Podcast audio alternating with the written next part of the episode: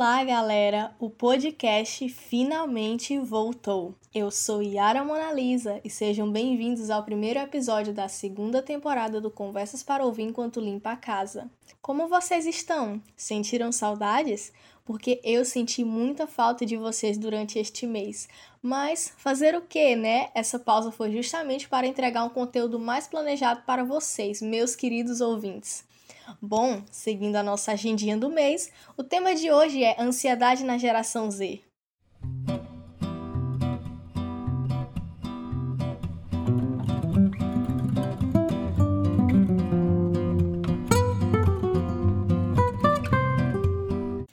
Ok, mas vamos lá. Quem é a geração Z? Geração Z são aquelas pessoas que nasceram de 1995 até o ano de 2010 basicamente aquelas que vieram ao mundo durante a transição do século XX para o século XXI. A nossa geração é conhecida pela facilidade de adaptação, por sermos considerados camaleões e desapegados com quase tudo. Bauman que fale sobre isso, não é? Além dos nossos hábitos serem totalmente diferentes. Um dia desses, gente, eu descobri que não tomar café da manhã é uma característica dessa geração. Assim, eu pensava que eu tinha algum problema de saúde ou que era apenas um costume muito feio meu, sabe? Um hábito ruim que poderia me prejudicar. E uma coisa que certamente pessoas mais velhas estranharam, mas quando eu passei a conversar mais sobre esses assuntos, tanto com gente da minha idade quanto com gente mais velha, eu percebi que tem essa diferença. Tipo, pra gente da minha idade, tenho 19 anos, para esse pessoal mais jovem é super normal você não ter esses hábitos enraizados de tomar o cafezinho de manhã, tomar o cafezinho de tarde, essas coisas.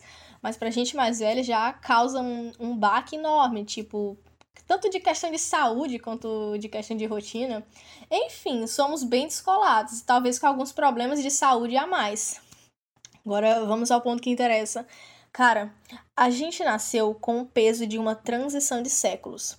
Mona Lisa, o que isso quer dizer? Literalmente, a gente veio ao mundo com telas enfiadas na nossa cara ou desenvolvemos uma, uma facilidade absurdamente estranha de mexer com computadores, celulares e qualquer outra coisa eletrônica. A gente pode nunca ter mexido naquilo, ter contato com o sistema, sabe? Mas a gente tem uma noção de como resolver aquilo e, e gente, é, é, estranho, tá ligado? Sem contar que a gente está envolvido diretamente num ambiente de crise. Falando de transição de século agora. O Brasil, ele já subiu a economia, ele caiu, foi pro fundo do poço, tá afundando mais ainda e assim por diante. A questão da incerteza do futuro financeiro é muito presente. A gente acorda, a gente dorme pensando nisso, porque cara, eu sei que tá difícil para todo mundo. Mas pela lógica do sistema da previdência social, sistema de aposentadoria brasileiro, né? A gente além de ser responsável por nós mesmos, a gente também é responsável por aqueles mais velhos, né? As pessoas que enquanto a gente estiver na nossa cidade produtiva, lá contribuindo e tal, é meio que para a aposentadoria dessas pessoas. Então é uma grande responsabilidade. O que é, é muito complicado porque o mercado, cara, o mercado, ele tá difícil. Ele tá muito difícil. Você chega numa entrevista de emprego para concorrer com mais 30 pessoas por aí, se você der sorte, né? E a entrevista ainda é em grupo. É complicado, para não falar um palavrão aqui. Foi normalizado? Foi. Só não é de bom tom. Não é confortável tem tanta coisa que foi normalizada, que é considerada comum, que a gente está tentando desconstruir. As pessoas têm que também mudar essa ideia da cabeça dela, que porque é normal, não se tem nada a fazer e tem que aceitar calado e pronto. Não, gente, não é assim. É só que, infelizmente, eu acho que nós, dessa geração Z, a gente não vai viver a tempo de ver essa questão das lutas que estão acontecendo agora. Eu acho que a gente não vai ver os resultados. Eu acho que vai demorar muito. Talvez os nossos filhos ou talvez os nossos netos. Quem sabe? Retomando o assunto para mim não perder o, o fio da meada. Vamos lá. Você faz as suas provas da universidade ou faculdade. Você não sabe se vai conseguir um emprego quando sair. E você já começa a maquinar alternativas, virar Uber, abrir um negócio, fazer algum curso que te dê um retorno imediato, que tá sendo meio que uma uma, uma válvula de escape, né? Uma alternativa para tantas pessoas que perderam seus empregos na pandemia ou que acabaram se formando e não tiveram ainda a oportunidade de seguir com a carreira que foi escolhida.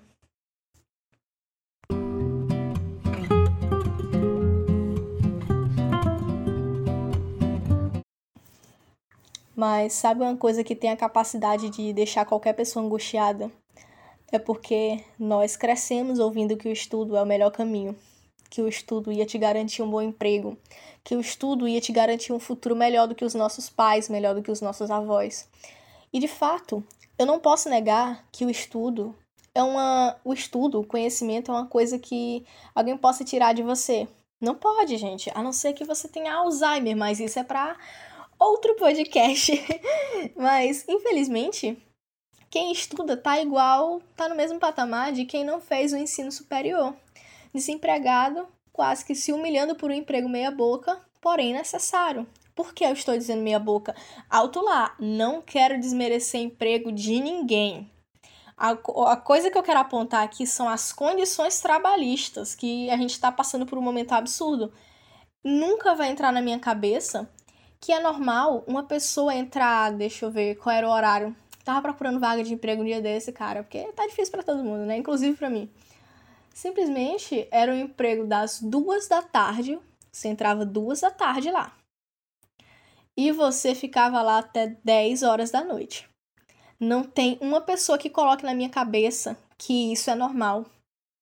Ah, mas claro, se você tiver no emprego com uma condição assim, uma condição exagerada, que esteja literalmente ultrapassando os limites trabalhistas, eu não te julgo, porque a gente tá numa situação que. Cara, a gente, infelizmente, a gente tem que aceitar qualquer coisa. A gente não tá em posição de escolher emprego a dedo, a gente não tá em posição de exigir nada. Logo, não ser a realidade das outras pessoas. Mas garanto que se um dia eu estivesse passando fome e se alguém me oferecesse um emprego desse jeito por. Deixa eu ver para receber um, um salário mínimo ou até menos, porque eu já vi casos de receber menos de um salário mínimo, eu iria com toda certeza, porque são circunstâncias que a gente não pode prever. Eu continuo achando errado, continuo achando um absurdo, mas o que, que eu posso fazer? Eu, eu vou mudar o código trabalhista? Eu não vou, né, cara? Enfim, viva a revolução. Voltando ao assunto, a questão de escolher emprego. Quem é que escolhe emprego hoje em dia? Só se você for um barão do jockey. Aí você tem a opção. Quem não é, tá numa luta constante. E meus amigos, essas preocupações relacionadas ao futuro é justamente o que está levando vários adolescentes e jovens adultos para dentro dos escritórios de psicólogos. Além do mais, a gente está muito envolvido com questões políticas, questões públicas, o tanto de jovem que se posicionou durante as eleições. Gente, foi um, meu Deus, um massacre de pessoas. Ou que buscam entender algumas ideologias. Todo esse comportamento deixa bem claro que existe um interesse maior agora. Tipo, é aquela consciência de se preocupar com o nosso futuro também, porque se a gente não se preocupar agora, não ficar atento a algumas questões, a gente vai estar tá fudido no futuro. Desculpe um palavrão, pessoas, mas eu não tinha palavra melhor para expressar isso. Até porque a gente está passando pela pós-modernidade. Se é que realmente está acontecendo, mas a gente pode levar para o conceito de que estamos numa trajetória de desenvolvimento social que está nos tirando das instituições modernas e levando a gente para outro caminho, um novo e diferente tipo de sistema social. Agora, aonde isso vai chegar, só Deus sabe.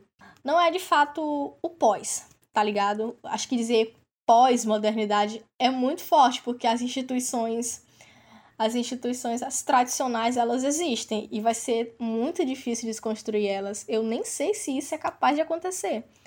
Posso dizer, estamos numa transição que teoricamente está acontecendo, mas pode muito bem regredir e a gente voltar na estaca zero e ficar nesse looping de tortura e um sistema totalmente complicado eternamente. Como várias vezes na história houve um regresso. Por exemplo, os regimes totalitários quero abordar uma coisa importante sobre a definição de confiança. Confiança é o seguinte: crença ou crédito em alguma qualidade ou atributo. Essas duas palavras, guardem essas duas palavras, elas estão claramente ligadas de alguma forma ao que é a fé. A confiança é uma coisa que somos involuntariamente obrigados a ter. Quando aceitamos que vivemos em um Estado-nação com um sistema político, não tem para onde, você não tem como escapar de confiar. Só que a confiança pressupõe consciência das circunstâncias de risco, ou seja, nossa, eu sei que isso pode dar errado. Como tudo que a gente faz na vida tem chance de dar errado. Por que com os governos seria diferente? No Brasil, durante a pandemia, por exemplo, ocorreu a distribuição do auxílio emergencial. A partir do momento que saiu o calendário de parcelas, você já estava confiando que ia ganhar. Claro, estava tudo lá regulamentado, um calendário nacional, aquela burocracia toda que estamos acostumados, mas ainda assim se tratou de confiança, porque inúmeras pessoas encontraram problemas para receber esse benefício, ou seja, falhas. É isso, meu povo, é isso que eu tento dizer. Essa confiança é o que coloca tanto peso nas costas de uma pessoa. Por quê? O nosso país ele é muito falho. Não é segredo para ninguém da corrupção que ocorre aqui em todos os setores. Se alguém descobre uma doença cara de se tratar, por exemplo, uma diabetes, essa pessoa ela vai confiar cegamente no SUS para receber suas insulinas? Dificilmente. Só se ela não tiver nenhuma outra opção. É, já vou até é, falar mais sobre esse contexto aqui para eu não ser interpretada de forma errada. Não estou criticando o SUS. O SUS é extremamente necessário para inúmeras coisas no nosso país. De forma alguma eu estou dizendo que é para privatizar o SUS, que o SUS tem que acabar. Não. eu estou apontando falhas que tem no sistema, como qualquer sistema tem. É isso que eu quero dizer. Para evitar interpretações erradas, eu já meio que explico o contexto. Continuando.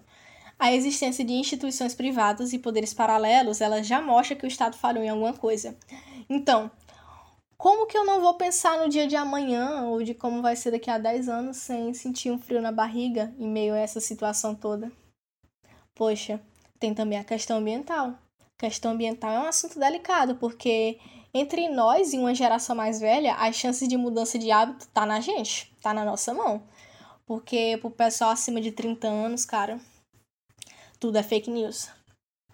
Alto lá, fake news não, né? Só fake, porque notícia não é para ser falsa. Esse, esse pessoal prefere acreditar no grupo do Zap, no que lê no Facebook. É, é mesmo que você confiar na Wikipedia. Cara, tem gente dizendo que o aquecimento global é uma invenção da mídia. Tem gente que acredita realmente que o, um banho de mais de 5 minutos está desperdiçando horrores, horrores de água.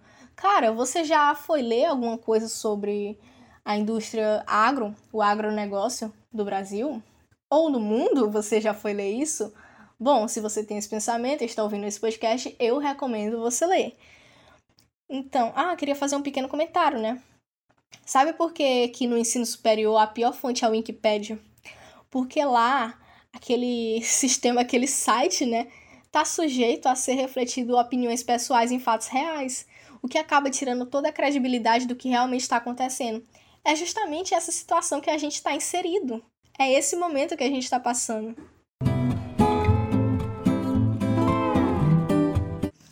Aí, cara, você olha para o meio ambiente, mudanças climáticas, fábricas, indústrias que poluem de forma absurda e botam a culpa na população, animais entrando em extinção, animais sendo contrabandeados, desmatamento, nível do mar aumentando.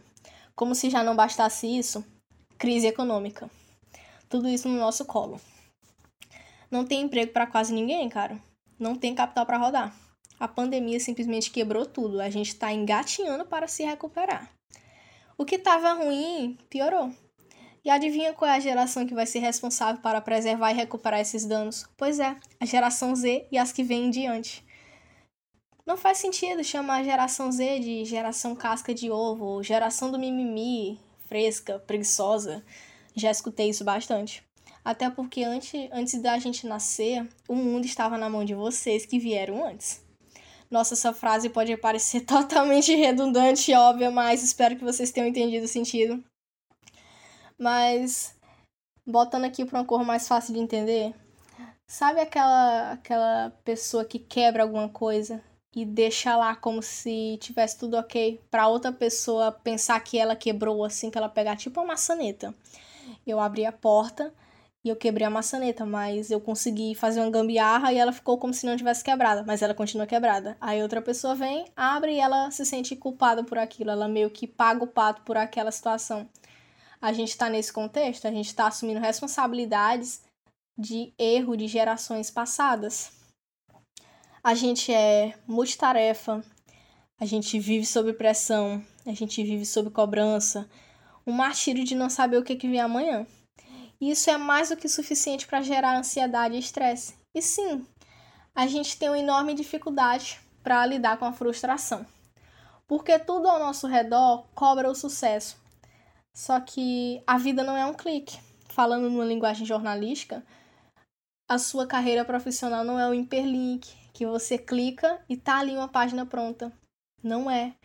Às vezes, independente do seu esforço, do seu desempenho, do seu estudo, você não vai conseguir o que deseja no tempo que planejou. E não tem problema nisso. A vida ela tem inúmeras oportunidades e eu queria te dizer, pare de olhar para si mesmo como um fracasso. Pare de olhar para os outros e de se comparar. É necessário um olhar atencioso para essas coisas, porque a gente está absorvendo uma cultura tecnológica, uma vida imediatista e as transformações do século. Tudo ao mesmo tempo. É muita coisa. A gente tem que se atentar a isso, porque pra gente se tornar a geração mais suicida também é só um passo, gente. Então, por favor, fiquem atentos a esses comportamentos, às cobranças que vocês fazem, às coisas que vocês acham que é certo, que vocês acham ou que enfiaram na sua cabeça quando você era criança e você refletiu isso o resto da sua vida.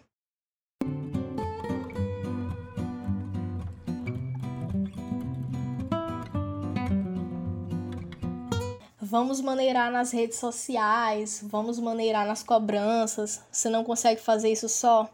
Que tal um psicólogo?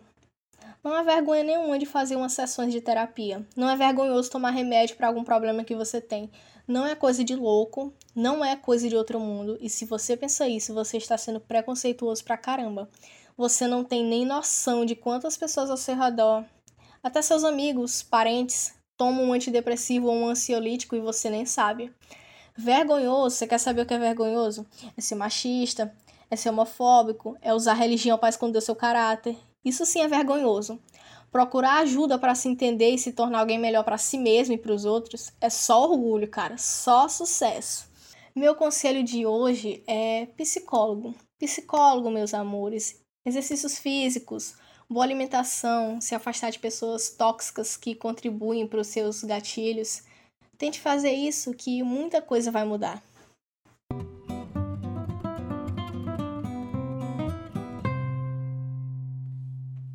Foi um prazer vir aqui falar com vocês. Eu mal vejo a hora de voltar aqui de novo. Obrigada por ter escutado até aqui. Esse podcast foi feito para você, meu querido ou minha querida. Onde quer que você esteja, eu desejo boas energias. O próximo podcast vai ser sobre famílias abusivas e vai ser apresentado pela queridíssima Vitória Max. Vejo vocês em breve. Até mais e tchauzinho!